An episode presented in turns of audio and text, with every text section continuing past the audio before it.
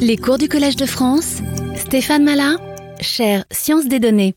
Bonjour, Euh, on va commencer. Donc, euh, je vais engager la dernière partie du cours euh, sur la partie véritablement d'échantillonnage et de génération.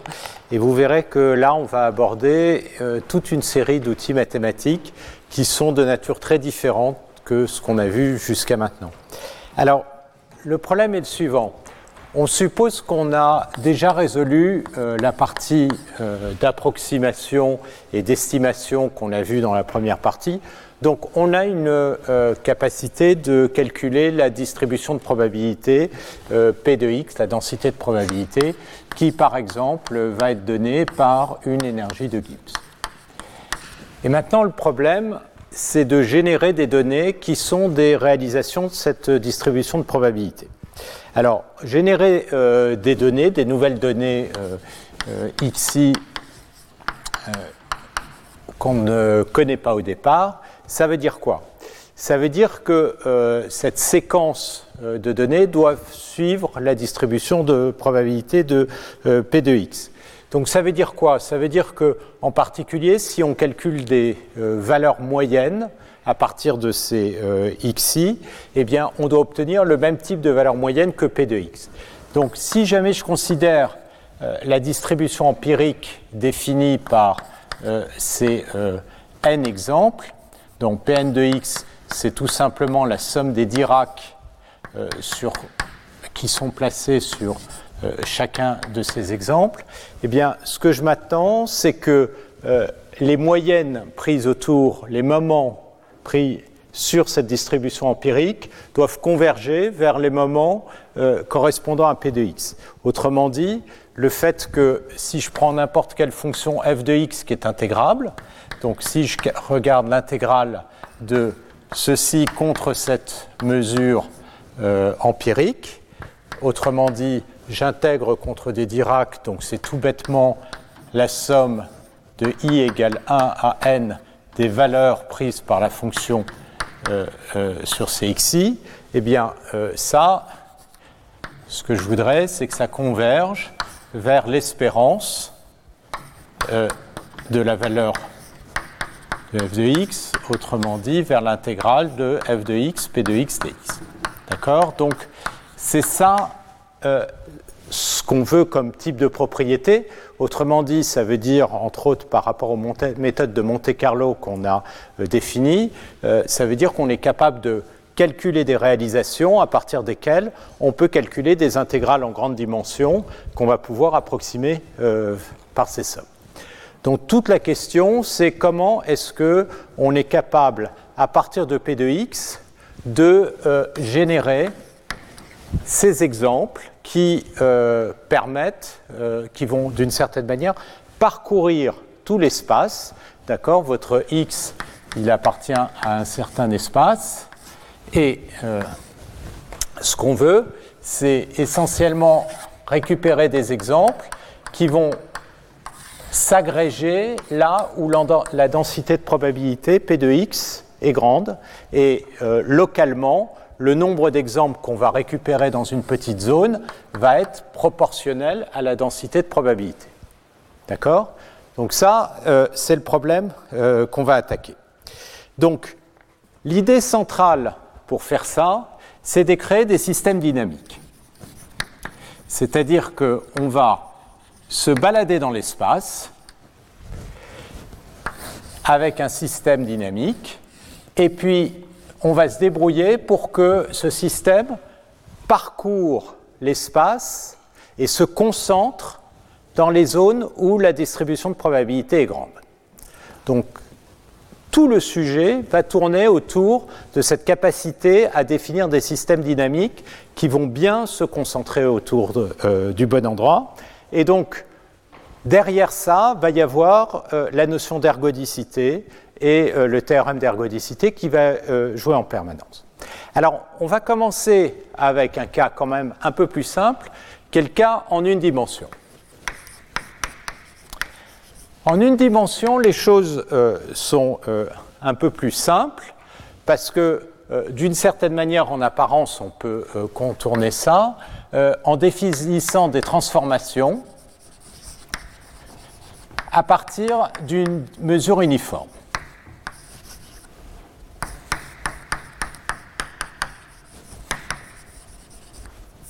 Dit, d'une densité uniforme sur 0,1. Et l'idée, c'est qu'on va prendre cette densité uniforme sur 0,1 et on va la transformer en n'importe quelle densité avec une simple transformation. Et donc ça, ça va être assez simple. Simplement, évidemment, il va falloir définir une, euh, la capacité de euh, échantillonner une mesure uniforme sur 0,1. Et là, on va retomber sur ce problème, c'est-à-dire il va falloir euh, créer un système dynamique qui va créer de l'aléatoire à partir du déterminisme.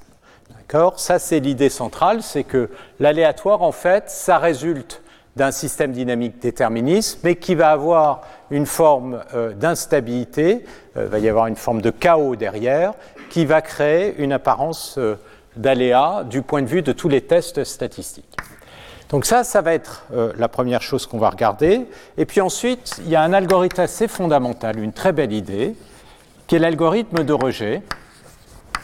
Et là, l'idée va être un peu différente, c'est que très souvent, en fait, on n'est pas capable de créer la bonne distribution de probabilité.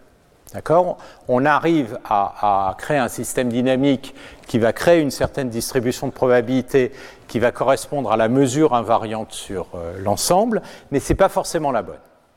Et donc là, il va falloir transformer la mesure pour avoir la bonne.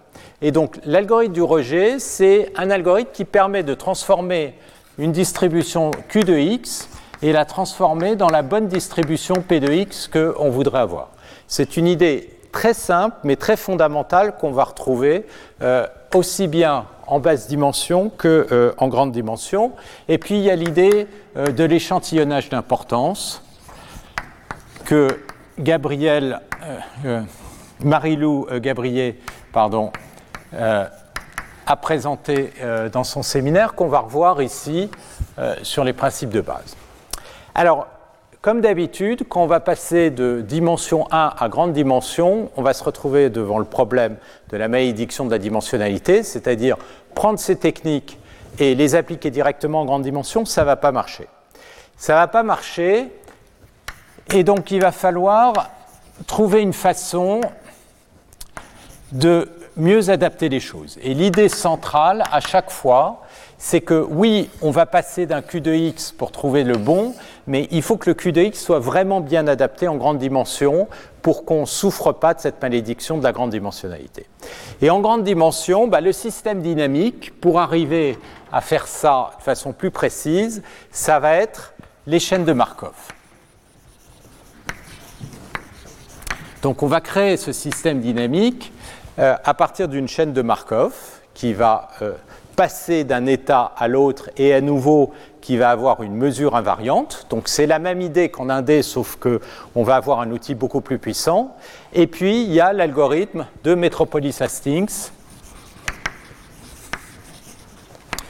qui va être basé sur la même idée de rejet, mais que ici on va appliquer sur la chaîne de Markov.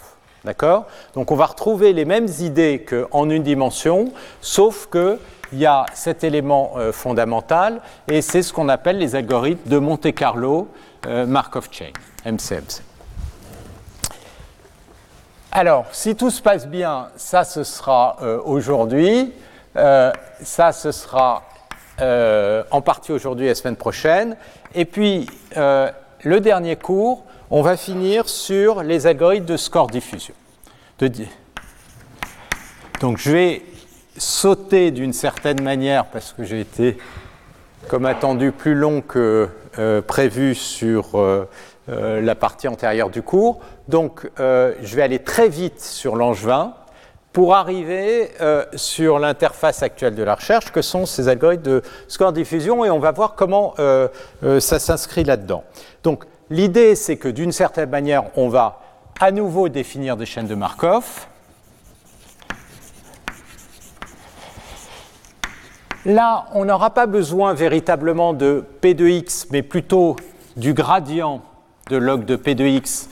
Gradient de log de P de x, c'est-à-dire, euh, si je mets un signe moins, c'est le gradient de l'énergie. Et ça, c'est ce qu'on appelle le score. et on va voir le lien avec la notion de débruitage.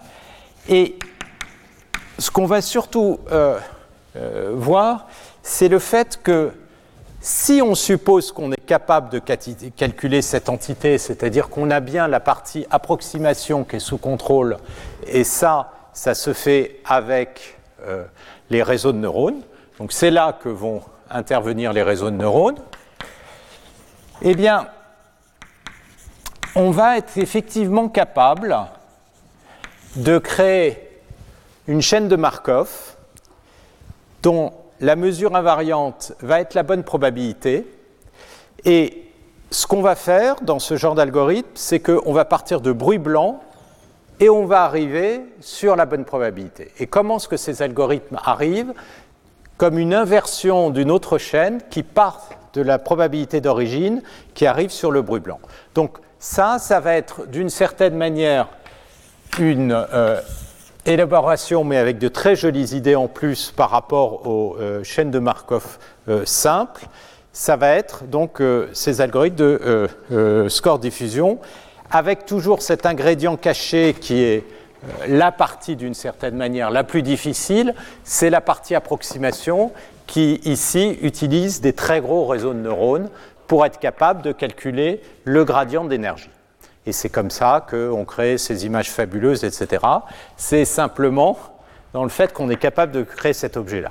Le reste, on le comprend euh, assez bien euh, mathématiquement. Voilà, donc ça c'est le programme. Et donc on va commencer par le début, c'est-à-dire quelle est la façon la plus simple de créer une distribution de probabilité en une dimension?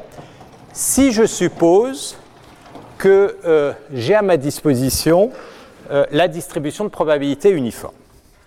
Donc, ce que je suppose, c'est que j'ai la distribution, euh, j'ai une variable aléatoire U dont la distribution est de densité uniforme sur 0,1. Et puis maintenant, ce que je voudrais, c'est créer une densité P de x pour x appartenant à grand R, et surtout, je voudrais échantillonner cette densité. Donc, je peux toujours définir la fonction de, partition qui est l'intégrale de moins l'infini à x euh, de P de U du. Et c'est à partir de là, de, cette fonction, que je vais transformer, et c'est ce qu'on appelle la méthode de transformation inverse,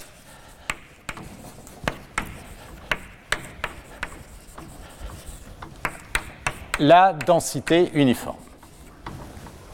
Alors, cette méthode, elle s'applique pour n'importe quelle fonction f de grand R sur 0,1, qui est, on peut la, commencer, la prendre strictement monotone, on verra que euh, monotone. Et on va définir, à partir d'une telle fonction qui est strictement monotone entre 0 et 1, donc qui est inversible, on va définir la variable aléatoire x qui est f-1 de u. Et le petit lemme, il dit que si je définis x de, euh, qui est transformé à partir de u en appliquant f-1, alors cette fonction a une euh, distribution, c'est fonction de répartition, exactement. Une fonction de répartition qui est f de x, et donc de densité P telle que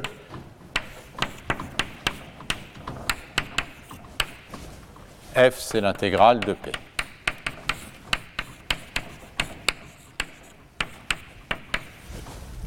Voilà, donc ça, c'est le dilemme qu'on va montrer. Donc ce que ça dit simplement, c'est que vous partez d'une distribution uniforme, vous envoyez 0,1 sur grand R avec cette fonction, et vous obtenez la bonne densité à partir du moment où f est bien la fonction de répartition. Alors, euh, comment ça se démontre? Eh bien, ce qu'on regarde, c'est la probabilité pour que euh, f-1, on va regarder la fonction de répartition de grand X. Donc autrement dit, c'est la probabilité pour que f-1 de U soit plus petit que X. Ça, c'est la même chose que la probabilité pour que U soit plus petit que euh, f de x, et la probabilité pour que u soit plus petit que f de x, c'est f de x, puisque u est uniforme. D'accord? Donc ça, c'est l'intégrale, si vous voulez, entre 0 euh, et f de x. Et comme ça, c'est une densité uniforme de 1 euh, du, donc ça, c'est bien f de x. D'accord? Donc, ça, ça me démontre mon lemme. Euh, le côté strictement monotone, je peux m'en passer. Si je m'en passe, à ce moment-là, il faut que je définisse la fonction f-1 euh, à partir d'une variable u comme l'infimum de l'ensemble des x tel que euh, f de x est plus f de x est plus grand que u.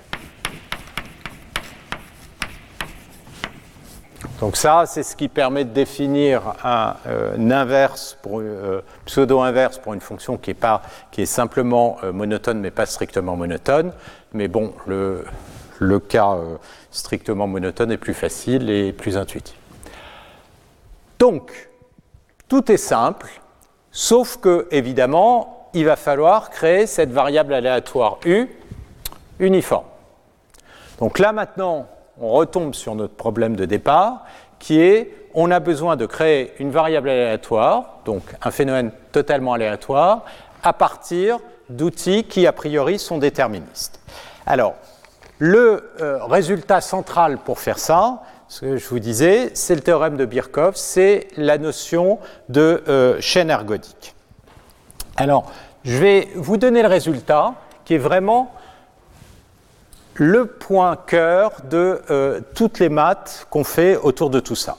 Donc c'est la notion d'ergodicité d'une transformation T qui est déterministe.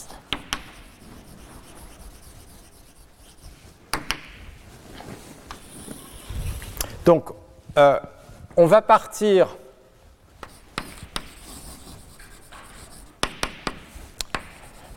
d'un espace euh, probabilisé, c'est-à-dire j'ai un ensemble d'états, x, j'ai une mesure, mu, et puis euh, j'ai un ensemble euh,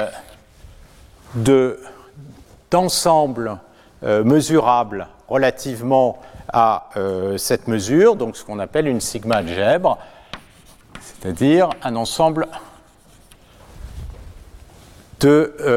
d'ensembles mesurables par rapport à la mesure. Et puis je vais définir une transformation T qui est ergodique.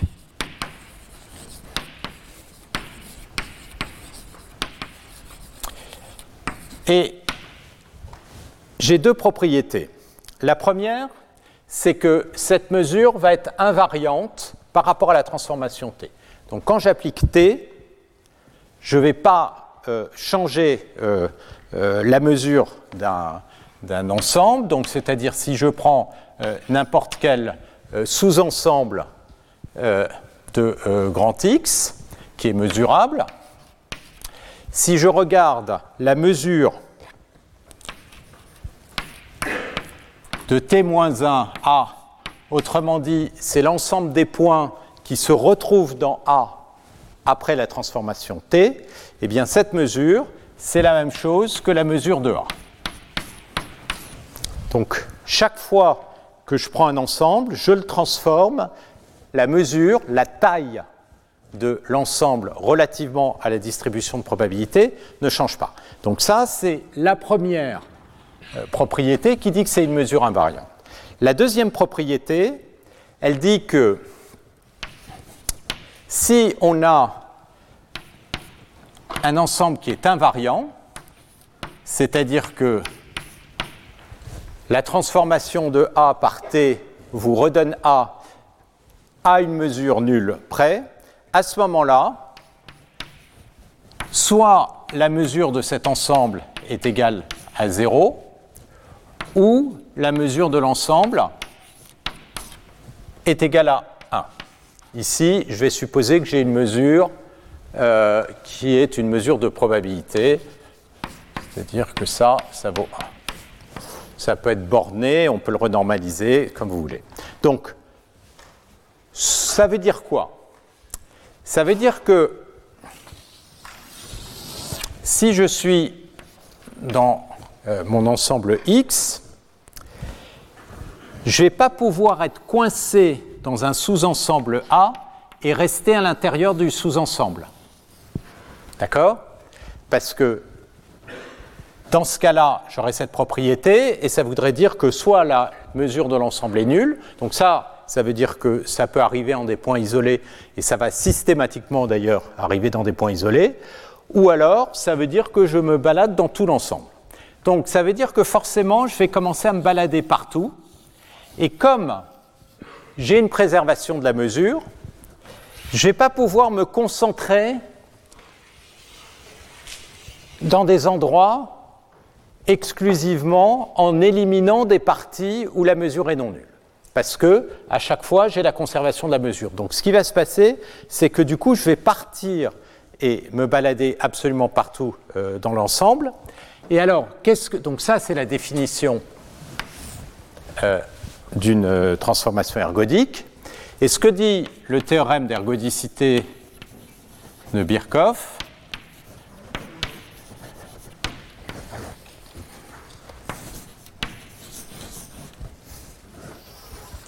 c'est que si T est ergodique,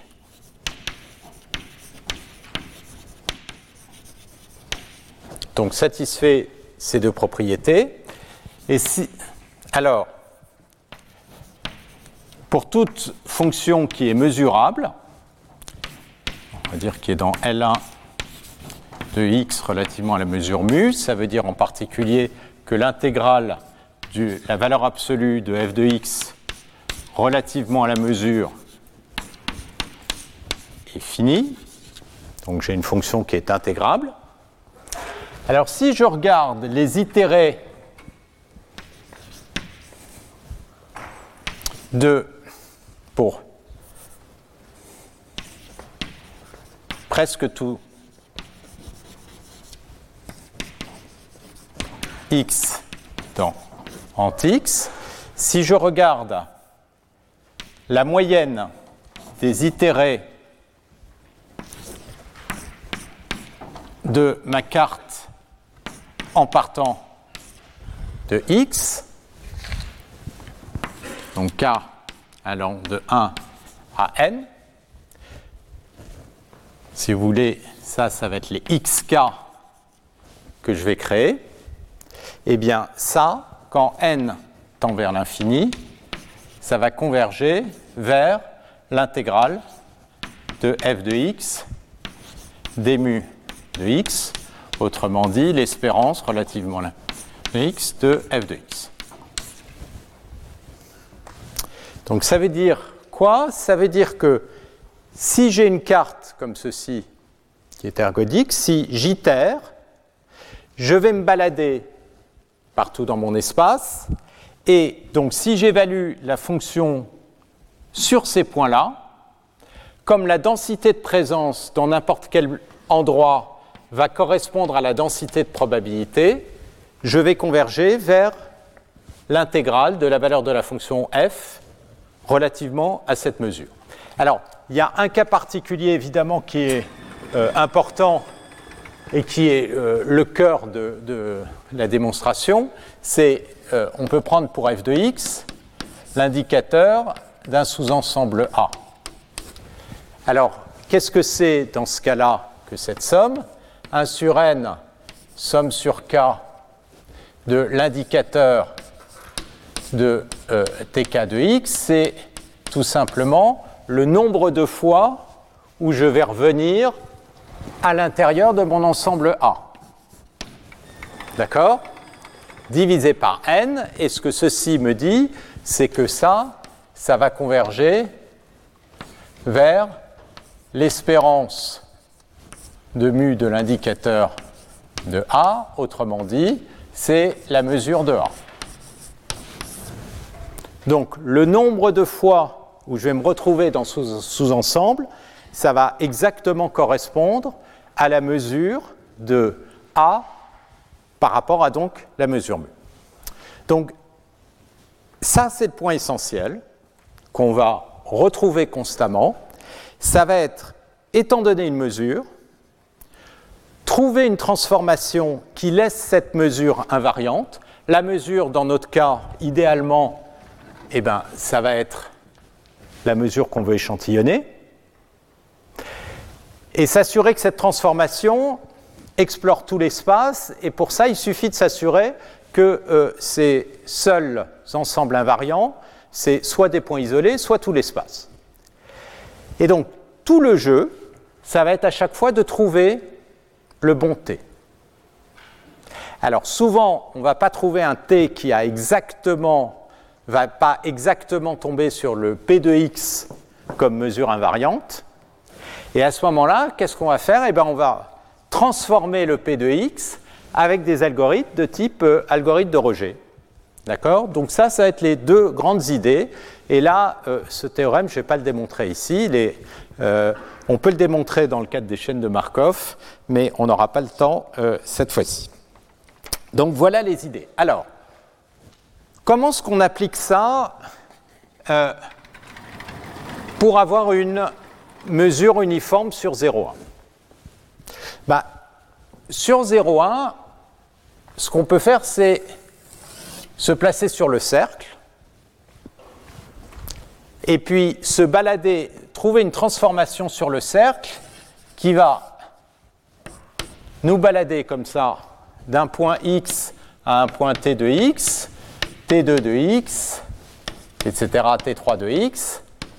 Et ce qu'on voudrait, c'est que en partant de n'importe quel x, on va se retrouver sur un ensemble qui va être dense sur le cercle et idéalement qui va correspondre à une mesure uniforme. Alors qu'est-ce qu'on peut prendre comme carte?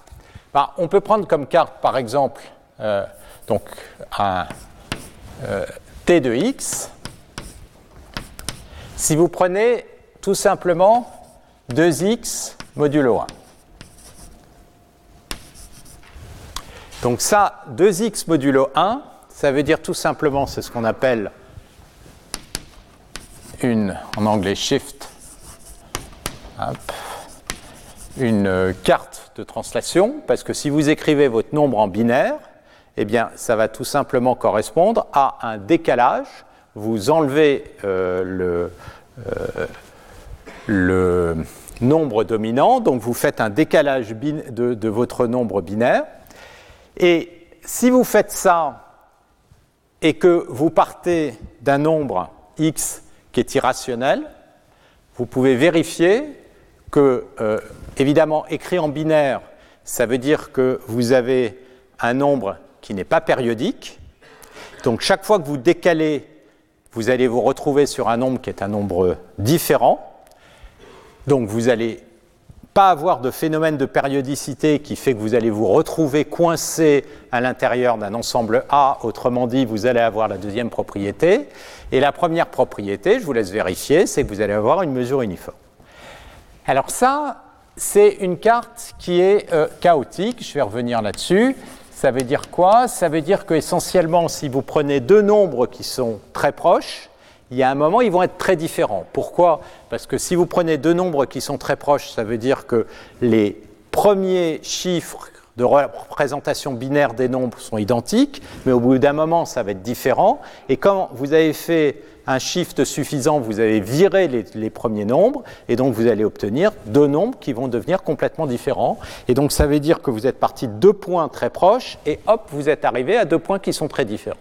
Ça, c'est ce qu'on appelle les, divergences des trajectoires par rapport à t, euh, avec ces exposants de Lyapunov qui vous donnent la vitesse de divergence, et ça c'est quelque chose caractéristique d'un phénomène chaotique. Mais vous pouvez prendre une carte beaucoup plus simple, c'est vous partez de x et vous, faites tout simplement une soustraction de taux, modulo 1 aussi,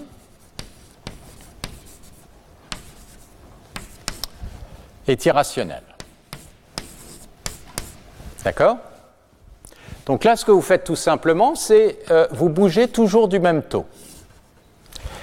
Pareil, je vous laisse vérifier que ça, c'est une carte qui va satisfaire toutes les propriétés d'ergodicité. Par contre, elle n'est pas du tout chaotique. Si vous partez de deux nombres qui sont proches, ils vont toujours rester proches. Et ça, ça va avoir un inconvénient par rapport euh, au problème de génération sur lequel euh, je vais revenir. Très souvent, ce qu'on voudrait, c'est créer euh, des xi qui vont être, qui sont indépendants. Donc, on ne veut pas simplement créer une suite de nombres qui vont converger vers la bonne mesure, c'est-à-dire que la somme de Monte Carlo converge. Ce qu'on voudrait aussi dans beaucoup d'applications, c'est créer des réalisations qui sont indépendantes de, euh, euh, la mesure. Ça, comment on va faire ça? Bah, A priori, si vous définissez un xn plus 1 qui est égal à un t de xn, bah, évidemment, euh, le xn plus 1 et le xn, ils ne sont pas indépendants, parce que l'un est une transformation déterministe de l'autre. Par contre, ce que vous pouvez essayer de faire, c'est de regarder au bout de k itérés.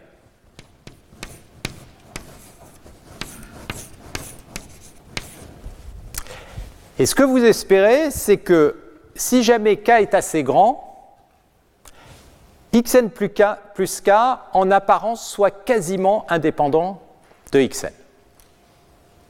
Qu'est-ce qui peut créer ce genre de phénomène? C'est les phénomènes de euh, chaos. Qu'est-ce que ça veut dire euh, en particulier?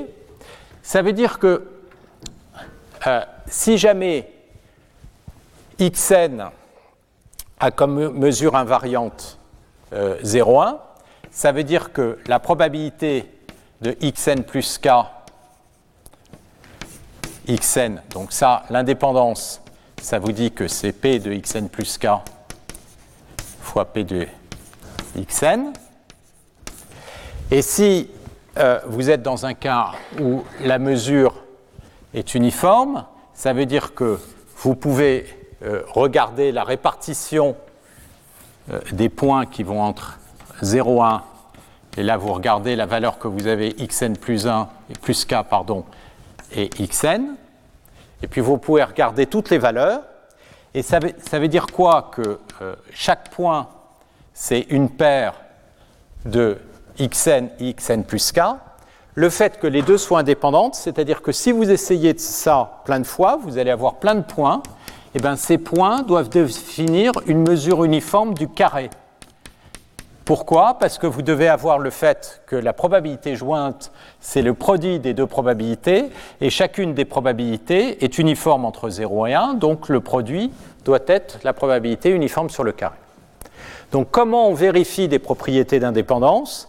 Eh bien on fait des tests statistiques sur des séries chaotiques, donc qui sont déterministes, et on vérifie que ce phénomène déterministe passe tous les tests statistiques qui euh, testent l'indépendance entre les deux variables aléatoires. Donc ce n'est pas strictement indépendant parce qu'il y a toujours un phénomène euh, déterministe qui est derrière, mais c'est quasi indépendant et c'est comme ça qu'on fait des générateurs de nombres aléatoires que vous utilisez euh, régulièrement sur un ordinateur. Alors, les cartes là que je vous ai données sont pas très bonnes. Une qui est un peu meilleure, c'est euh, D2X. Alors, je prends Alors, il y en a des plus en plus sophistiqués. Ça, ça a été le cœur, le cœur de la recherche a été de définir des séries les plus simples à calculer et les plus chaotiques possibles, de manière à ce qu'avec un K qui soit relativement petit, on puisse avoir ce type de propriété. Donc typiquement, si vous prenez la carte euh, d de x égale 4x fois x moins 1 modulo 1, alors vous voyez qu'il y a des points qui sont invariants, 0 et 1 sont invariants, mais ça on s'en fout parce que euh, la propriété d'invariance, elle doit être sur des, euh, sur des, ensembles de mesures non nulles. Et euh, si vous regardez cette carte, effectivement, elle va avoir une mesure invariante. La mesure invariante, vous pouvez montrer, c'est en l'occurrence racine de x fois x moins 1 sur pi. Alors, ce n'est pas la bonne mesure, d'accord? Ce qu'on aimerait, c'est avoir une mesure uniforme. Comment est-ce qu'on fait pour euh, la transformer en une mesure uniforme? Eh bien, on applique ce résultat. Là, on a un x qui peut être vu comme une transformation d'une mesure uniforme par un f-1. Donc si vous voulez récupérer la mesure uniforme, vous appliquez f sur x et vous allez obtenir u. Donc ce qu'on va faire, c'est calculer le f de x qui est associé euh, à cette proba. Le f de x associé à cette proba, c'est 0,5 plus arc sinus de x fois 1 sur pi. Donc ce que vous faites, c'est que maintenant, vous appliquez à euh, votre x cette transformation f. Autrement dit, ce que vous allez euh, définir, c'est une série xn qui va être la transformation par f de la transformation euh, par d de xn.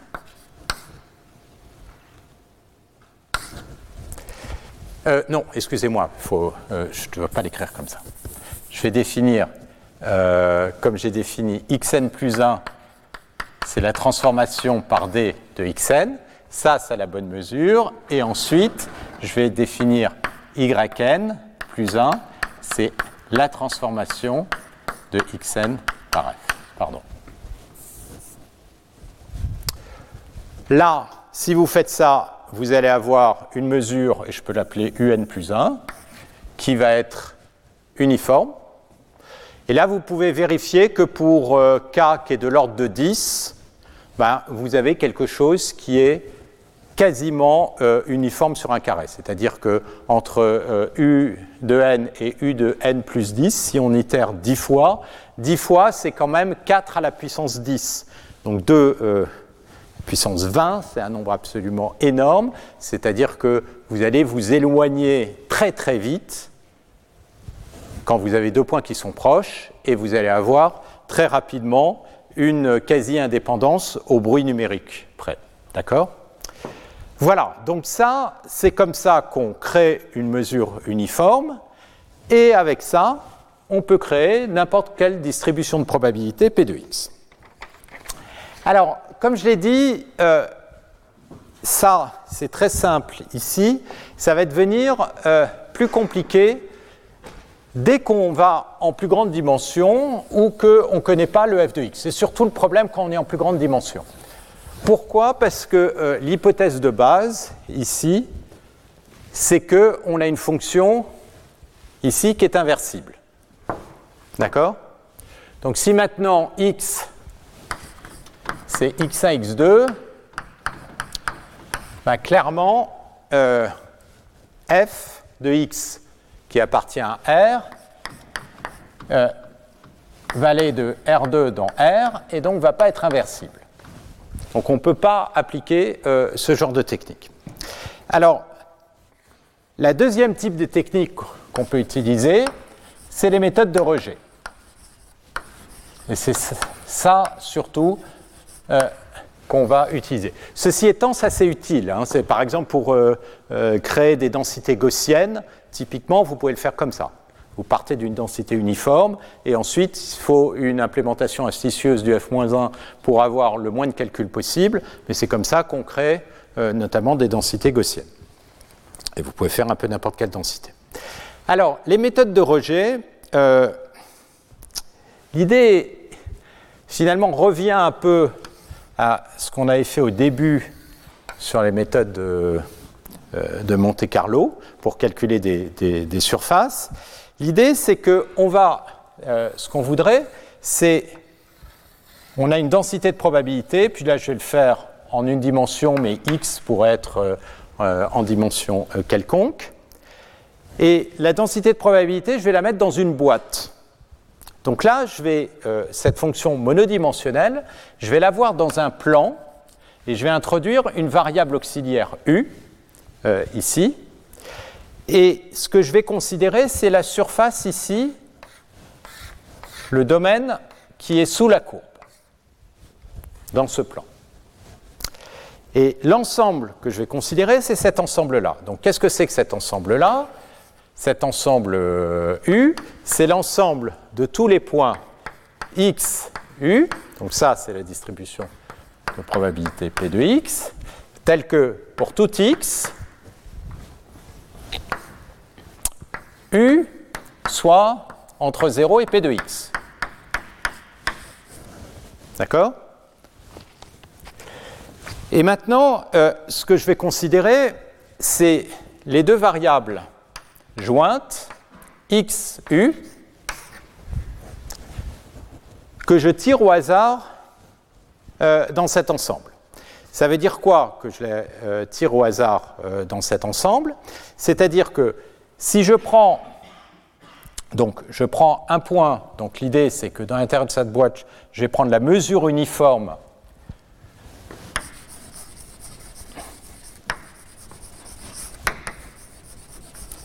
sur cet ensemble. Cette mesure uniforme, ça va donc me définir euh, des points qui vont, avoir deux, euh, qui vont correspondre à deux variables aléatoires euh, x et u. Et je peux regarder la loi marginale à x fixé de u. Ici, ça va être une loi qui va être uniforme. Donc x ici comme la loi euh,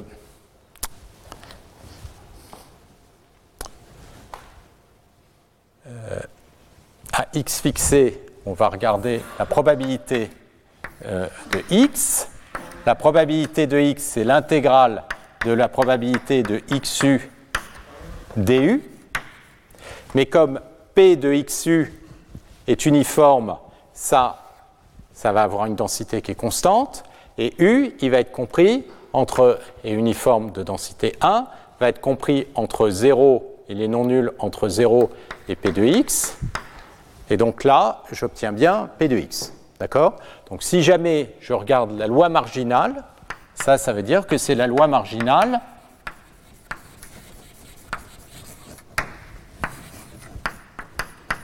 de xu. Donc le x ici est bien euh, distribué selon euh, la densité P de x.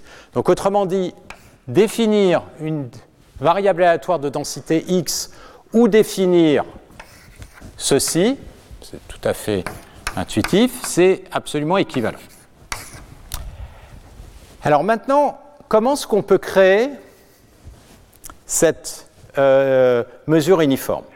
Bah, Pour créer la mesure uniforme, ce qu'on va faire, si la boîte, disons, elle a elle est dans un domaine d'amplitude m, c'est-à-dire si p de x est plus petit que m. Ben, ce que vous allez faire, c'est créer une mesure uniforme sur la boîte. La mesure uniforme sur la boîte, eh bien, c'est pas difficile. Ça va être un produit de la mesure uniforme comme ceci et comme ceci. Et puis, ce que vous voulez, c'est ne garder que les points qui sont ici. Donc, ce que vous allez faire, c'est rejeter tous les points qui euh, sont euh, à l'extérieur. Donc, autrement dit, ce que vous allez faire, c'est pour tout. Euh, vous allez prendre pour tout xu qui est à l'intérieur de la boîte, vous rejetez tous les points tels que U est plus grand, on rejette U tel que U est plus grand que P de x. Autrement dit, on accepte l'inverse. Alors, ça, ça, ça s'étend pour pouvoir l'appliquer à des cas qui vont être un peu plus sophistiqués. Euh, je vais peut-être le faire à côté. En utilisant des boîtes qui ont des formes beaucoup plus variables. Donc, l'algorithme tel que vous avez pu le rencontrer, c'est une variante euh, de ça qui va consister à partir d'une distribution de probabilité Q de x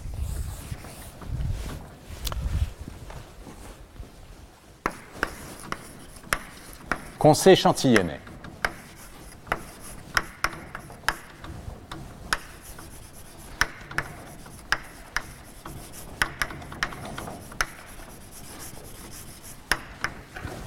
D'accord?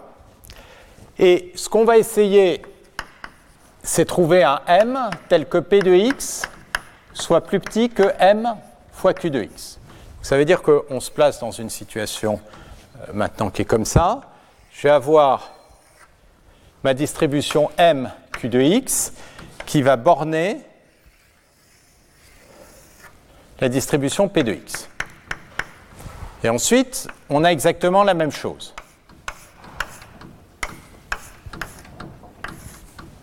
Ce qu'on va définir, c'est les deux variables, donc x et u, et l'algorithme de rejet.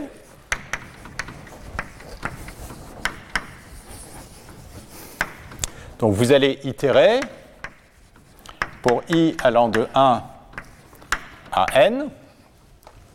On va d'abord échantillonner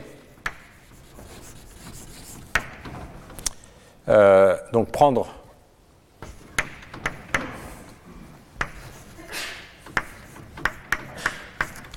On prend un échantillon xi qui a une distribution euh, q de x, donc xi est distribué euh, suivant q, et donc ça, ça va me définir la position du point, et maintenant on va prendre une variable uniforme uniforme sur 0,1. D'accord? Maintenant, qu'est-ce que je fais? Si U est plus petit que le rapport entre P de x et m fois Q de x,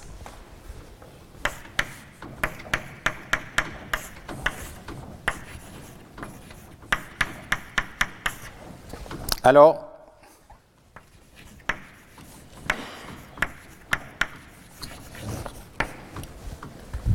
Et on passe au point suivant. Et sinon, on rejette. Donc qu'est-ce que je suis en train de faire là? Je suis en train de faire exactement l'équivalent de ce que j'ai fait ici. Simplement, je remplace la boîte euh, qui est euh, comme ceci par une boîte dont la forme est définie par le Q de x. Donc quand je prends un point euh, au hasard, je vais me retomber sur un point quelque part qui est xi. Je connais la valeur ici Q de xi et je connais le rapport. Donc ce que j'ai besoin, c'est d'abaisser la probabilité de Q de x à P de x. Et comment je fais pour euh, abaisser la probabilité, ben, je multiplie par une variable qui est uniforme, donc uniforme entre ici et ici, et j'impose que cette variable est plus petite que le, rapport. Du coup, ça va m'enlever une proportion qui correspond exactement euh, à cette proportion-là, et ça va me garantir que la probabilité du xi est exactement égale à p de x. Ça se démontre exactement de la même façon en calculant euh, les U et les X et en montrant que la probabilité marginale du X résultant du produit est égale au P de X. Donc là, on fait exactement l'équivalent de ce qu'on a vu avant. Donc, le principe qui est derrière, c'est d'introduire une seconde variable qui est indépendante et qui, à chaque fois, va réduire les probabilités par une proportion qui correspond au rapport des deux. Cette variable, elle doit être indépendante évidemment du xi, mais en plus, elle doit être uniformément distribuée de manière à ce que le seuil ici définisse exactement la probabilité qui va réduire la probabilité du xi.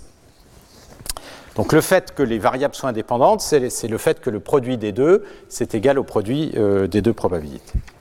Donc ça, c'est le principe de l'algorithme de rejet.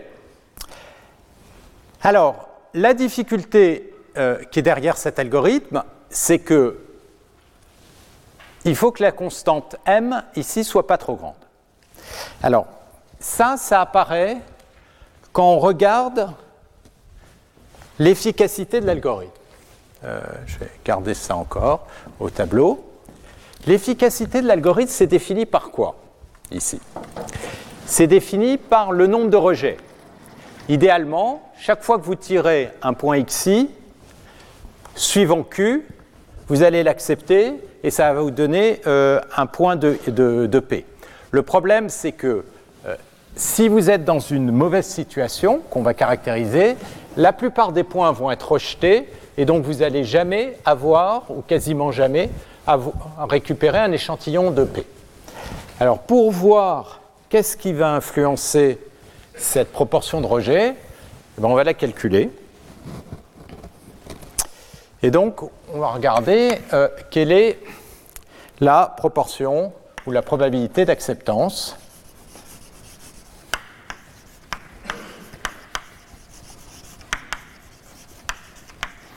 de l'algorithme.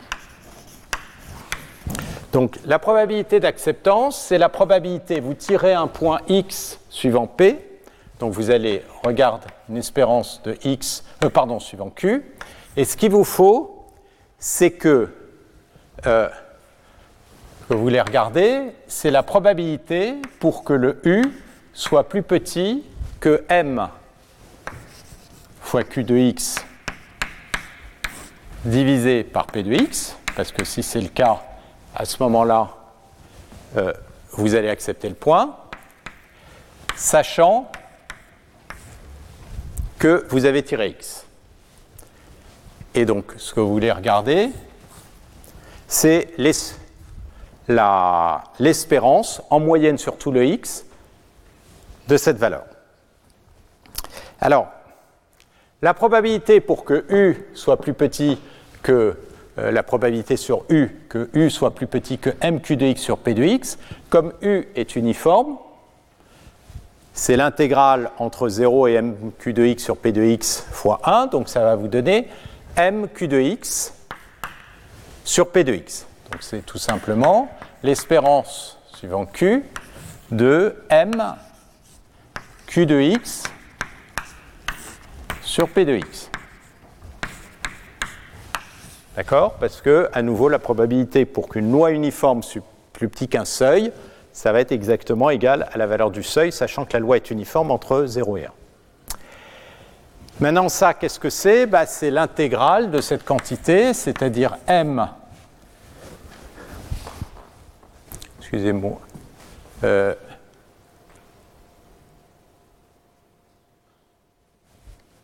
c'est u plus petit que p de x sur mq de x. Personne n'a réagi. C'est l'inverse. C'est u plus petit que p de x sur mq de x. J'ai inversé le rapport.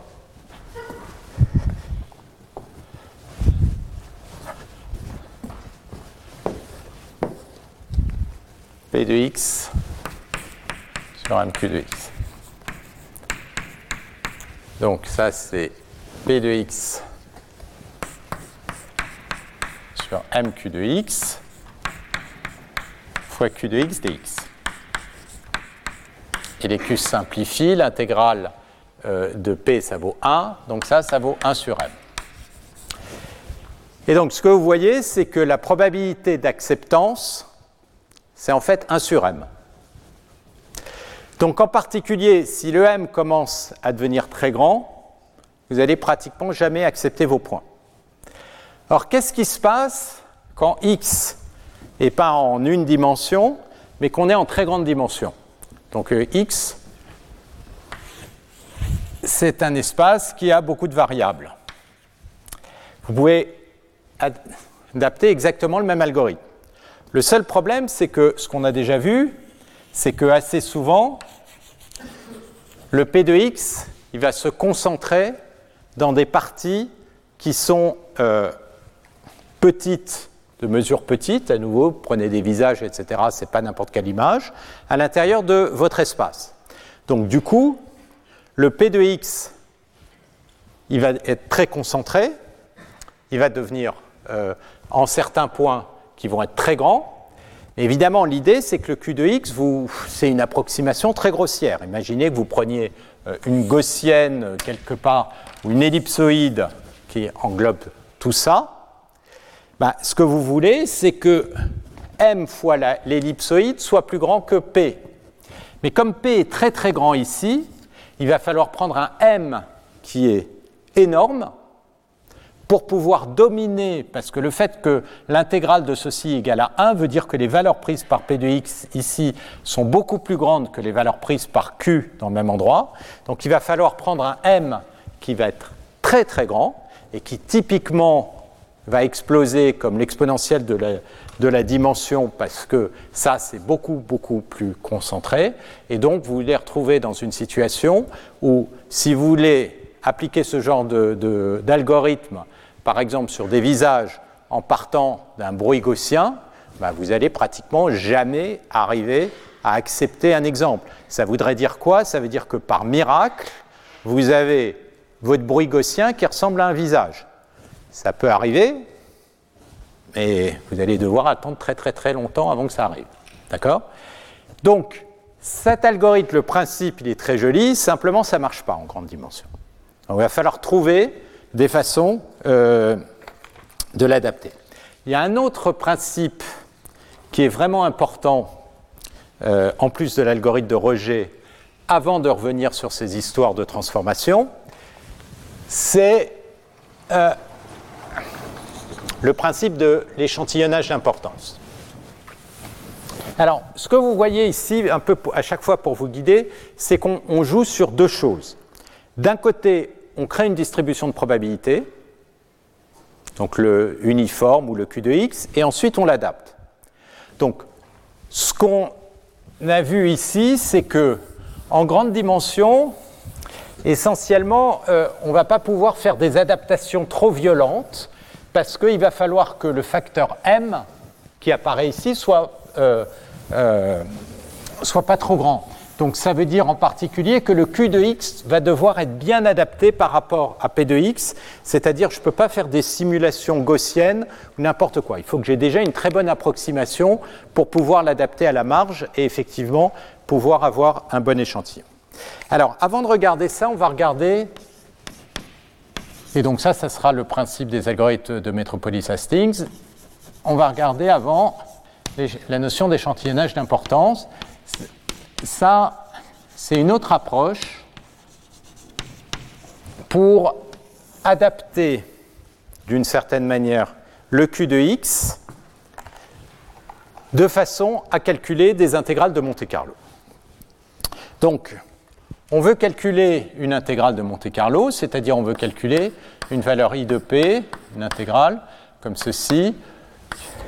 Euh, pardon, ça va dépendre d'une fonction f, qui va être l'intégrale de f de x, p de x dx.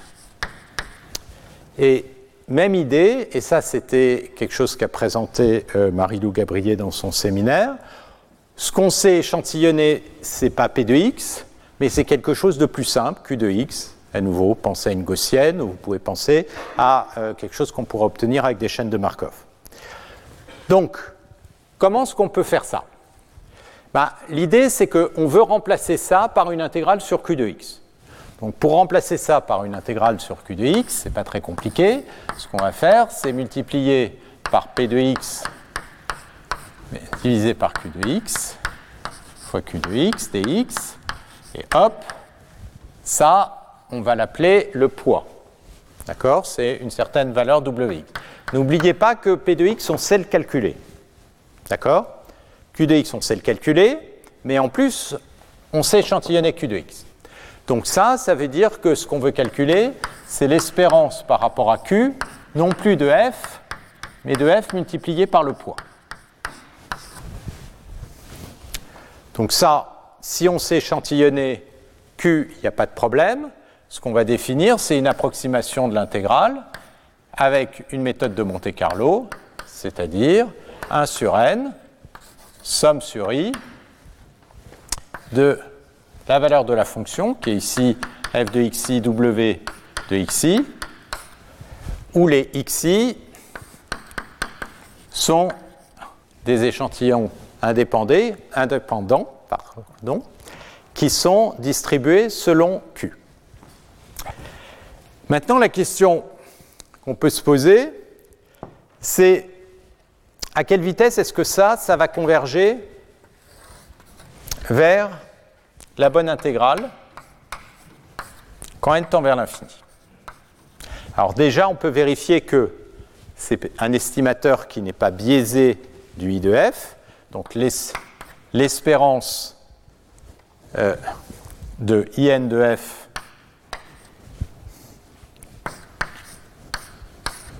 par rapport à Q, eh bien, comme ceux-ci sont toutes des variables aléatoires indépendantes, donc ça va me donner la même chose que euh, ces 1 sur n, elles ont toutes les mêmes moyennes, que l'espérance de f de x, w de x.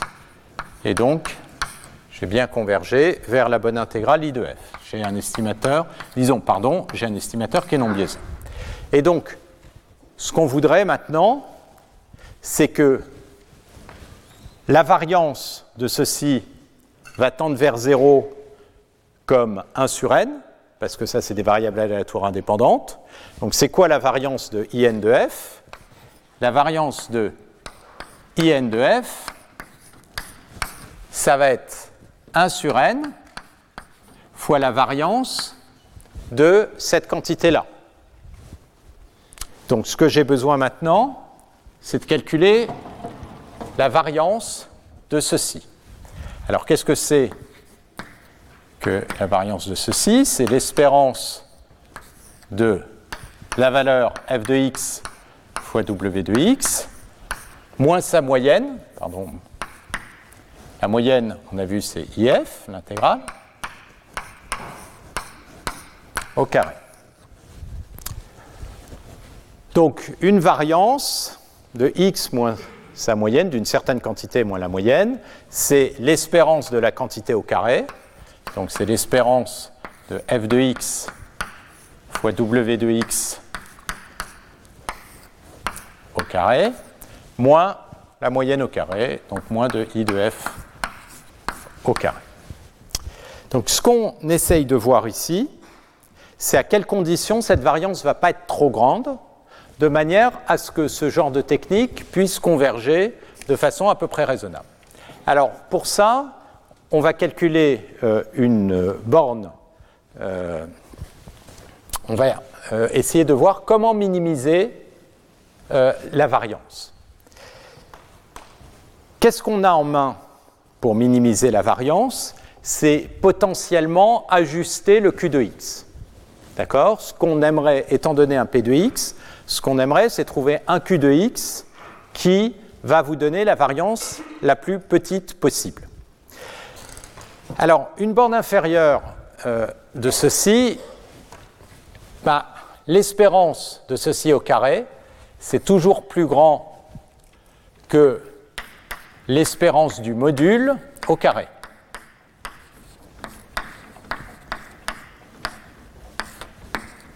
Ça, ça ne bouge pas. Et quand est-ce que les deux sont égaux? Eh bien, ça, ça veut dire que la variance est nulle, donc ça veut dire qu'il y a égalité si et seulement si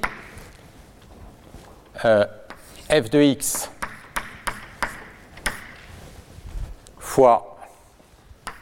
w de x égale constante. Si cette quantité elle est constante, l'espérance de cette quantité au carré, c'est la même chose que l'espérance au carré. Sinon, j'ai une inégalité stricte. Donc, qu'est-ce que on aimerait avoir? On aimerait s'assurer que le poids est tel que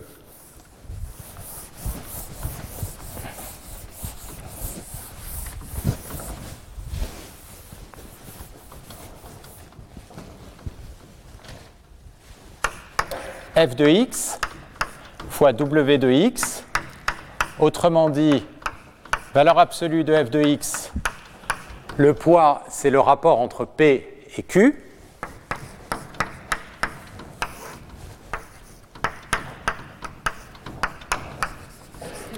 Ça, c'est ce qui va minimiser la variance de l'estimateur de Monte-Carlo avec un échantillonnage d'importance. Alors, d'un autre côté, ce que vous savez, c'est que l'intégrale de ceci euh, vaut 1. Donc, à partir du moment où vous pouvez réécrire que Q de x, c'est la constante C fois P de x comme vous savez que l'intégrale de ceci vaut 1, l'intégrale de tout, ceci vaut 1, donc la constante, ça va être l'intégrale de valeur absolue de f de x fois p de x dx inverse. Et donc, ce que vous obtenez, c'est que q de x, le meilleur, c'est quoi? C'est f de x fois p de x renormalisé par l'intégrale.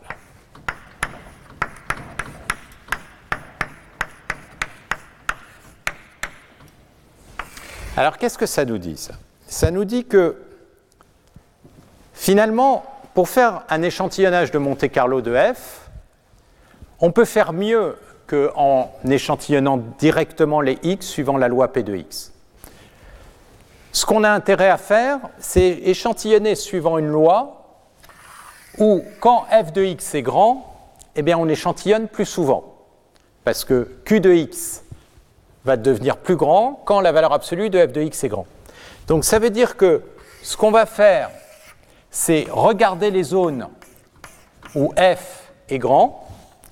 Et évidemment, comme on veut calculer l'intégrale de f, c'est là qu'on a intérêt à mettre plus de points.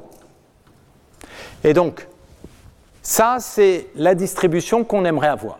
Mais d'un autre côté, il ne faut pas rêver, le but c'était justement de calculer l'intégrale de f de x, p de x. Donc si on était capable d'avoir exactement le q de x ici, ça voudrait dire en sous-jacent qu'on est capable déjà de calculer cette intégrale.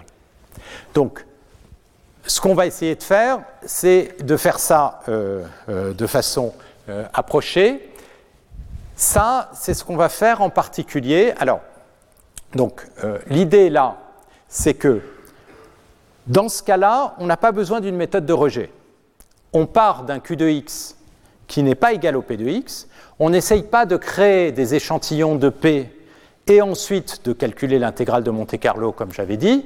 On va directement calculer l'intégrale de Monte-Carlo avec des échantillons qui sont directement obtenus avec euh, Q. Simplement, on va pondérer les, euh, les poids. Et en fait, ce qu'on est en sous-jacent en train de faire, c'est on est en train, si vous regardez le IN de f qui est là-bas, c'est l'intégrale de f contre une mesure empirique. Et la mesure empirique qu'on est en train de définir, qui est une approximation de P, au lieu que ce soit la somme des Dirac en xi directement, c'est la somme des Dirac multipliée par les W de xi. Donc on est en train de définir une approximation de la mesure de P par une mesure empirique qui est pondérée. Donc ça, ça nous évite de faire une étape euh, de rejet. Alors, ça marche aussi très bien quand on ne connaît pas P de x exactement. En particulier, quand on calcule des énergies de Gibbs, comme par exemple on a pu le faire avec des chaînes de Markov, très souvent, on ne connaît pas la constante de normalisation. En tout cas, il faut la calculer. On connaît le U de x, ça je vais l'appeler P tilde. Ça c'est la partie qu'on connaît, c'est ce qu'on apprend et c'est ce qu'on paramétrise. Et ça c'est juste la constante de normalisation. Alors, la constante de normalisation, c'est quoi? Bah, C'est ce qui fait que cette intégrale est égale à 1.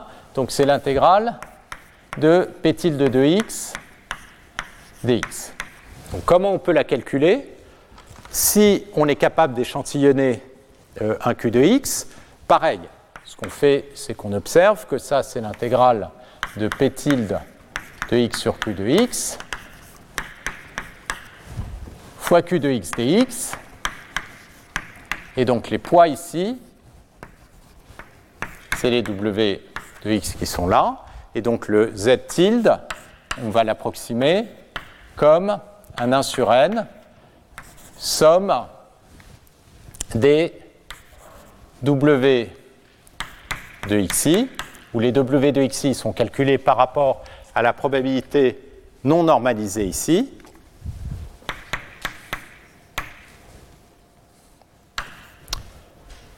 Euh, voilà. Et maintenant, si je veux calculer une intégrale, autrement dit directement l'intégrale de f de x par rapport à p de x, ben, je peux l'écrire comme 1 sur z l'intégrale de f de x par rapport au p tilde non normalisé. Si j'applique ce que j'ai euh, fait là-haut, ça, ça va s'écrire comme une somme sur i de f de xi fois w de xi, avec mon 1 sur n. Et puis le z qui est en bas, ça va être 1 sur n, somme sur i des w de xi. Et donc, ça, ça se simplifie. Et ce que vous voyez, c'est qu'en en fait, on n'a pas besoin de calculer la constante d'une certaine manière de, normalisation. On peut calculer directement la somme empirique qui est renormalisée par la somme des poids. D'accord? Alors, pareil, ce genre de technique, elles paraissent un peu miraculeuses, parce qu'en fait, on n'a pas besoin de connaître le, le, P, il suffit directement d'échantillonner Q. On va avoir en fait le même problème euh, dans le cas du rejet, c'est-à-dire que si on ne se débrouille pas bien, c'est-à-dire si cette condition idéale ici, elle n'est pas satisfaite, cette quantité-là, elle peut être très grande. Quand est-ce qu'elle va être grande? Bah, euh, C'est si f de x, donc la variance, elle va être dominée par le f de x fois w de x carré, l'espérance euh, de cette quantité-là. Imaginez que cette quantité soit grande, soit égale à m. Euh, on va mettre m carré pour faire comme la dernière fois. Qu'est-ce que je vais avoir? Ben, Je vais avoir f de x sur w, à nouveau, c'est p de x sur q de x, qui est égal à m. Ce qu'on voudrait, c'est que euh, ceci soit. Donc, si on est dans une situation où ceci est plus grand que m, pour le faire euh, euh, plus petit que. Je vais garder l'égalité. Ça, ça va me faire.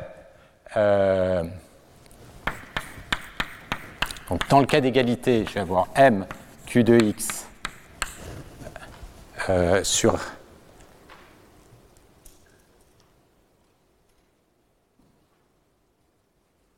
Oui, parce que là. Et donc, tout le problème, c'est que euh, ce que je voudrais, c'est que, euh, disons, ceci soit plus petit, soit dominé par cette constante, parce que je ne veux pas que ce soit trop grand. Je ne veux pas que ce soit trop grand. Je vais avoir ça. Et donc, à nouveau, euh, ce qui va se passer, c'est que la constante m, je ne veux pas qu'elle soit trop grande, parce que si elle est trop grande, ça veut dire que ça, c'est très grand, et donc la variance ici va devenir très grande. Or, je vais avoir exactement le même problème en grande dimension, c'est que je ne vais pas être capable de... Euh, non, ce n'est pas ici. Je ne vais pas être capable de contrôler la constante m qui va devenir beaucoup trop grande parce que je ne vais pas avoir cette majoration à moins que m soit très très grand quand la distribution de probabilité de p se concentre dans des endroits qui sont totalement inconnus par la distribution de q. Donc, dans les deux cas, donc ces deux techniques qui sont euh, assez fondamentales et qu'on va retrouver, eh bien, elles ne marchent qu'à condition que le rapport entre P sur Q ou le rapport entre F fois P sur Q est de l'ordre d'une constante qui n'explose pas complètement. D'accord? Et l'enjeu, ça va être de s'assurer que ça c'est vrai. Alors, comment on fait ça? Comment on fait ça? Bah, Pour ça, il va falloir trouver un bon Q de x. Et donc on ne va pas simplement pouvoir piocher le Q de x dans la librairie des fonctions qu'on connaît a priori, genre gaussienne, euh, euh, essentiellement grande dimension, c'est toujours gaussien euh, ce qu'on fait, modulo quelques lois que lourdes, mais qu'on utilise beaucoup plus rarement. Alors qu'est-ce qu'on va faire? Ben, Ce qu'on va faire, c'est qu'on va essayer de créer des distributions de probabilité beaucoup plus fines qui se rapprochent beaucoup plus facilement du P de x. Et ça, c'est l'idée des chaînes de Markov. Alors, je vais vous donner, avant de commencer euh, sur les éléments techniques des chaînes de Markov, maintenant l'idée de où on va aller. Donc, le problème euh, de l'algorithme du rejet, c'est qu'il y a ce côté un peu naïf, c'est qu'à chaque fois où on essaye un échantillon indépendant, et on n'apprend pas de ce qu'on a déjà obtenu juste avant. Or, juste avant, on a quand même obtenu des échantillons, après rejet, qui étaient des échantillons de P. Donc on a commencé d'une certaine manière à apprendre P avec les échantillons précédents. Et on aimerait utiliser cette connaissance qu'on a déjà eue sur les échantillons précédents pour calculer les, échantillons euh, d'après.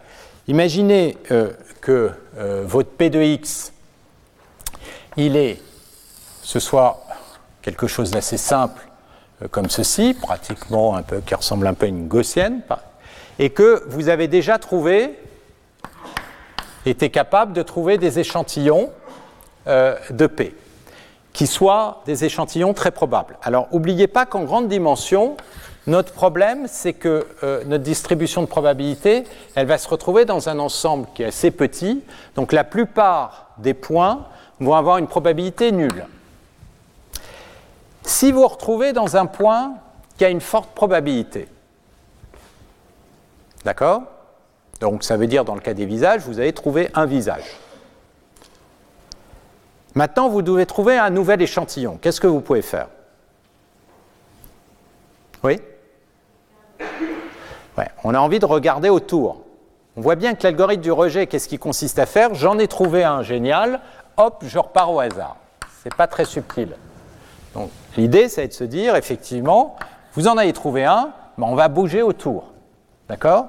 Donc ce qu'on va faire, c'est qu'on va commencer à bouger au voisinage de ce point et donc, on va faire d'une certaine manière une forme d'exploitation en bougeant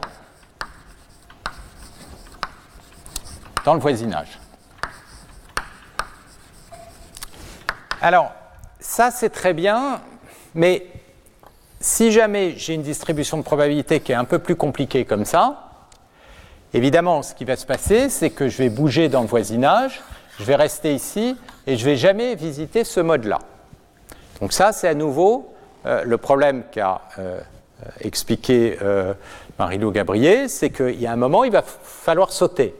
Donc, il faut à la fois se balader là-dedans, mais avoir une probabilité non nulle pour se retrouver ici.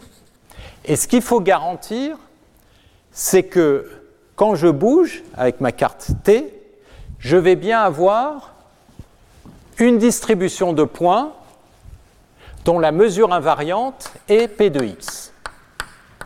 D'accord? Donc toute l'idée, c'est de bouger avec une carte qui est une carte déterministe dont la mesure invariante est le bon P de x, sachant que je pars d'un a priori qui me dit éventuellement euh, je suis dans une certaine région, ce qui va m'aider à trouver les premiers points qui sont bien placés. Et ça, c'est l'idée essentielle des chaînes de Markov. Donc, l'idée des chaînes de Markov, c'est de bouger localement. Et donc, qui dit bouger localement dit je vais avoir une probabilité de transition d'un point à l'autre. Donc, au lieu de m'intéresser simplement à la probabilité du point xn, je vais m'intéresser à la probabilité du point xn plus 1, sachant xn. Autrement dit, c'est les sauts que je vais modéliser plutôt que les distributions de probabilités fixes. évidemment, si je connais les probabilités de transition, je peux revenir aux probabilités fixes. Donc ça, c'est l'idée des chaînes de Markov. Ensuite, le saut, bah, il va falloir que je le calcule. Donc c'est ça, c'est les probabilités de transition qu'on va essayer de mobiliser. Et au départ, bah, on aura un mauvais modèle. Et comme on va avoir un mauvais modèle des probabilités conditionnelles, il va falloir les adapter. Et comment on va les adapter? Avec l'algorithme de rejet. D'accord? Et donc, l'idée de l'algorithme de Metropolis Hastings, c'est ça. C'est de faire du rejet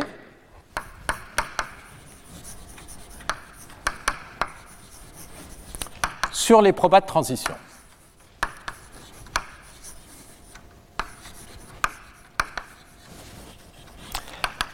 Ça, première partie. Ensuite, si vous voyez votre P de X, comme on l'a vu, comme ceci, avec une énergie de Gibbs. Vous êtes dans un point, donc se balader dans les régions les plus probables, le U de X, il va avoir une tête comme ça ici. Hein. Euh, les endroits de probabilité maximum, c'est là où j'ai un trou, et puis là je vais remonter, et puis là, je vais avoir un deuxième trou. D'accord? Ça, ça va être le U de X. Donc, se diriger vers les endroits où j'ai une probabilité maximum, c'est se diriger vers les endroits où l'énergie est minimum. Et imaginez que vous soyez là. Maintenant, on peut se reposer la question dans quelle direction j'ai envie de bouger pour aller dans la direction de probabilité maximum? Parce ce que je veux, c'est minimiser l'énergie, donc j'ai envie de descendre. Donc ça me dit quoi? Ça me dit que la proba de transition, ce serait quand même une bonne idée d'inclure, de se diriger dans la direction du gradient de l'énergie, si je connais la gradient d'énergie. Mais il se trouve qu'assez souvent, on va pouvoir le calculer. Et ça, c'est l'idée de l'algorithme de Langevin. Donc l'algorithme de Langevin, l'idée c'est qu'on va faire des probabilités de transition, mais ces probabilités de transition, ça va être essentiellement de faire une descente de gradient. Mais si vous faites bêtement une descente de gradient, vous allez vous retrouver ici, puis vous n'allez plus bouger. Et le problème, c'est que vous n'allez jamais explorer ce domaine-là. Or, n'oubliez pas, nous, ce qu'on veut faire, c'est explorer tout le domaine de P de X, de manière à pouvoir calculer les intégrales de Monte Carlo, ou euh, si vous pensez à nouveau au visage, eh ben, euh, c'est d'obtenir pas toujours le même type de visage, c'est d'avoir de la diversité. Donc on a besoin de passer de là à là. Et donc si vous faites purement une descente de gradient comme ça, ça ne va pas marcher. Donc qu'est-ce qu'il va falloir faire? Il va falloir avoir une probabilité non nulle de pouvoir sauter. Donc on ne peut pas faire quelque chose de déterministe, et on va faire de quelque chose plus bruit ici, qui de temps en temps va nous permettre de sauter.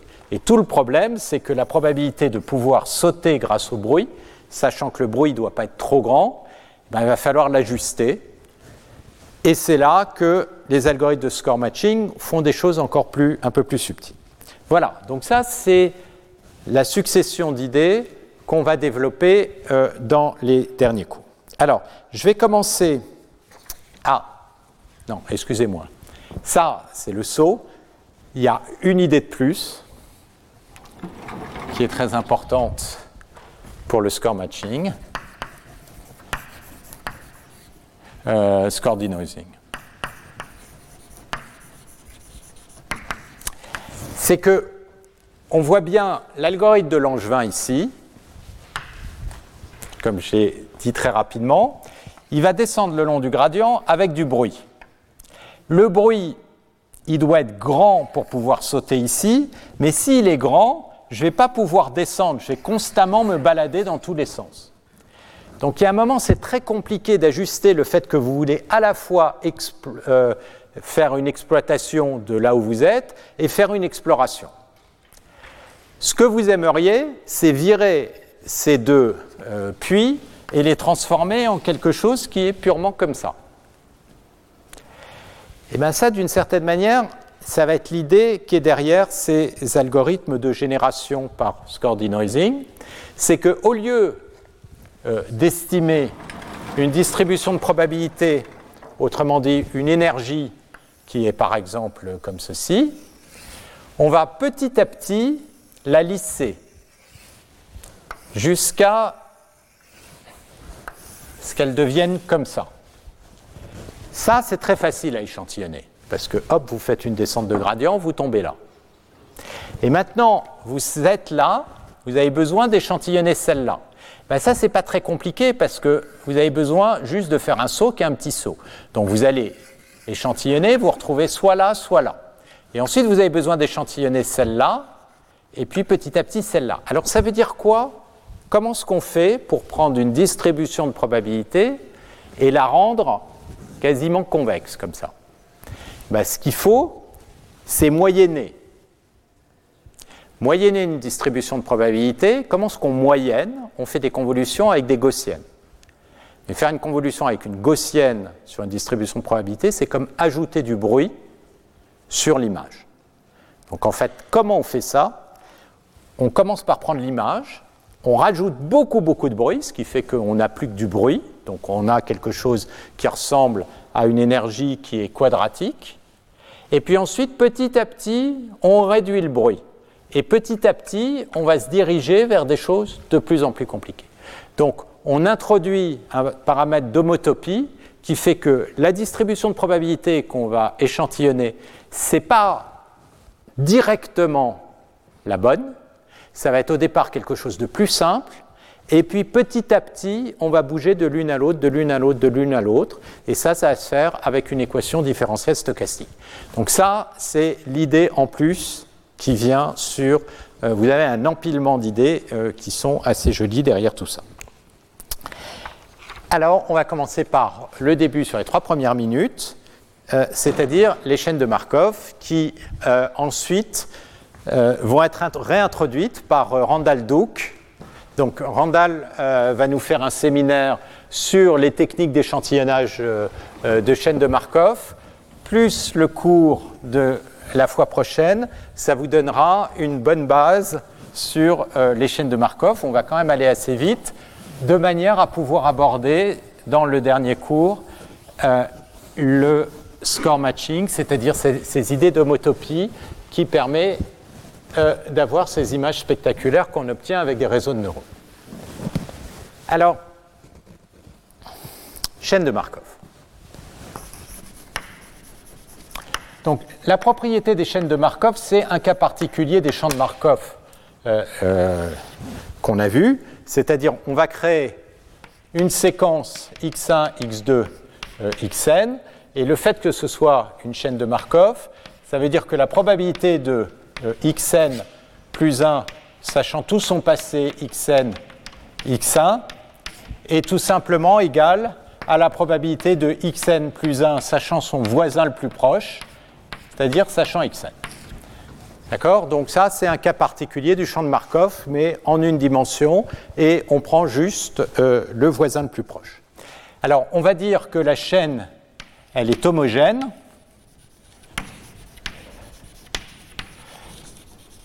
Si cette probabilité que xn plus 1 euh, soit égal à y, sachant que xn est égal à x, ne dépend pas de n.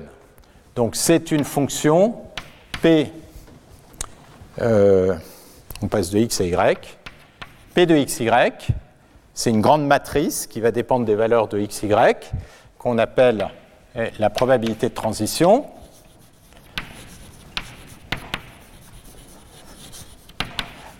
Et elle ne dépend pas de n. Donc autrement dit, vous passez d'un état à l'autre avec toujours les mêmes probabilités conditionnelles. À quoi ça sert ici cette chaîne de Markov? C'est que ce qu'on va espérer, c'est qu'on va partir d'une distribution euh, de probabilité euh, P0, qui peut être par exemple une gaussienne, et puis ça, ça va être la distribution de probabilité de x0. On va faire avancer notre chaîne, xn, xn plus 1, etc. À chaque fois, on va avoir des probabilités de transition de xn plus 1 à euh, xn, qui va être définie par cette distribution de, de conditionnel. Donc ça va changer la distribution de probabilité. Et ce qu'on espère, c'est qu'au bout d'un moment, on va exactement tomber sur la distribution de probabilité de P qu'on voudrait avoir. Donc, tout le problème, c'est de trouver, et puis en l'occurrence, dans le cours ici, je vais l'appeler pi de x pour, pour les chaînes de Markov, c'est de trouver la probabilité de transition de x, p, euh, la matrice de transition, à chaque fois qui va définir de manière à converger vers le bon p de x. Donc, ce qu'on est en train de faire, c'est quelque chose qui est très proche euh, de, euh, du théorème de Birkhoff, sauf que la transition, elle n'est pas déterministe. On passe de l'un à l'autre, non pas avec un opérateur déterministe, mais avec un opérateur qui est aléatoire, qui est défini par cette probabilité de transition qu'il va falloir euh, pouvoir calculer euh, facilement. Alors, je vais juste finir avec un exercice et qu'on démontrera la prochaine fois, mais qui vous permettra d'avoir des idées assez sur la question avant de, Donc là, j'ai défini euh, qu'est-ce que c'est que P de x, c'est la probabilité de xn plus 1 égale y, sachant que xn est égal à x. Je vais vous proposer de démontrer les propriétés suivantes. D'abord, si vous sommez sur la deuxième variable, qui n'est autre que la variable de y, bah, vous avez une probabilité conditionnelle. Je vous laisse vérifier que ça, ça va vous donner 1. Donc la probabilité de xy sur E, ça vaut 1. Je vous propose de montrer que si je regarde la probabilité de xn plus 1 égale y, et eh bien ça, comme mes probabilités conditionnelles, c'est xy, ça va être la même chose que p de xy fois la probabilité que xn soit égal à x. Ça, ça se démontre aussi en une ligne. Et dernière petite propriété, je vais regarder maintenant la probabilité que xn égale x. Je peux voir ça comme un grand vecteur. C'est le vecteur de probabilité, c'est ça. C'est le mu n ici, qui va évoluer au fur et à mesure. Et je vous laisse déduire de ça que mu n plus 1, c'est P transpose, il suffit de reprendre, fois mu n. Donc qu'est-ce qu'on va avoir dans une chaîne de Markov? On va avoir en fait une transformation des probabilités à chaque instant qui est simplement définie par la multiplication d'une matrice qui est cette matrice qu'on appelle une matrice stochastique parce qu'elle a ceci. Et maintenant, à quelles conditions est-ce que ça va converger vers quelque chose comme ça, pi? Il faut pour ça que si je continue sur p, eh bien pi bouge pas. Donc ça veut dire qu'il faut que pi soit une mesure invariante de la transformation. Autrement dit, il faut que pi soit un vecteur propre de la matrice. Et donc, en fait, ça revient à chercher des matrices dont les vecteurs propres vont être la distribution de probabilité qui nous intéresse. Et si vous itérez une matrice pour que, à la sortie, il y ait le vecteur propre que vous, avez, que vous voulez, quelle que soit la condition initiale, ben, Ce qu'il faut, c'est que toutes les valeurs propres, il faut que la valeur propre associée à ça soit 1 et toutes les, les autres valeurs propres soient plus petites pour que tout soit tué sauf le vecteur propre correspondant à la valeur propre 1. Donc en fait, c'est un problème d'analyse spectrale. Et donc ça, c'est le monde qui est derrière les chaînes de Markov. La fois prochaine, on va l'explorer. En tout cas, l'explorer suffisamment rapidement pour arriver à l'algorithme de Metropolis Hastings. Mais ça, c'est vraiment euh, les idées centrales. Les idées centrales, c'est qu'on va faire évoluer une distribution de probabilité. On va considérer qu'à chaque instant, ces distributions de probabilité, on va les voir un peu comme des vecteurs. On les fait évoluer avec une matrice qui est la probabilité de transition, qui revient à multiplier par cette matrice. Et il faut créer des matrices dont les vecteurs propres sont des bonnes distributions de probabilité invariantes, la distribution de probabilité invariante vers laquelle vous voulez converger. Et on va faire ça comment? En ajustant la matrice P avec un algorithme de rejet. Voilà, ça c'est le. Donc ça, ça va être euh, revu, déjà réintroduit par euh, Randall Duke, qui est euh, un des, meilleurs chercheurs français sur ce domaine, qui a beaucoup contribué sur tout ce domaine de, de chaîne de Markov. Et puis on aura aussi la semaine prochaine Christian Robert, qui euh, a écrit euh, le bouquin de référence là-dessus et qui euh, vous donnera une autre vision aussi des, des chaînes de Markov. Retrouvez tous les contenus du Collège de France sur www.colège-2-france.fr.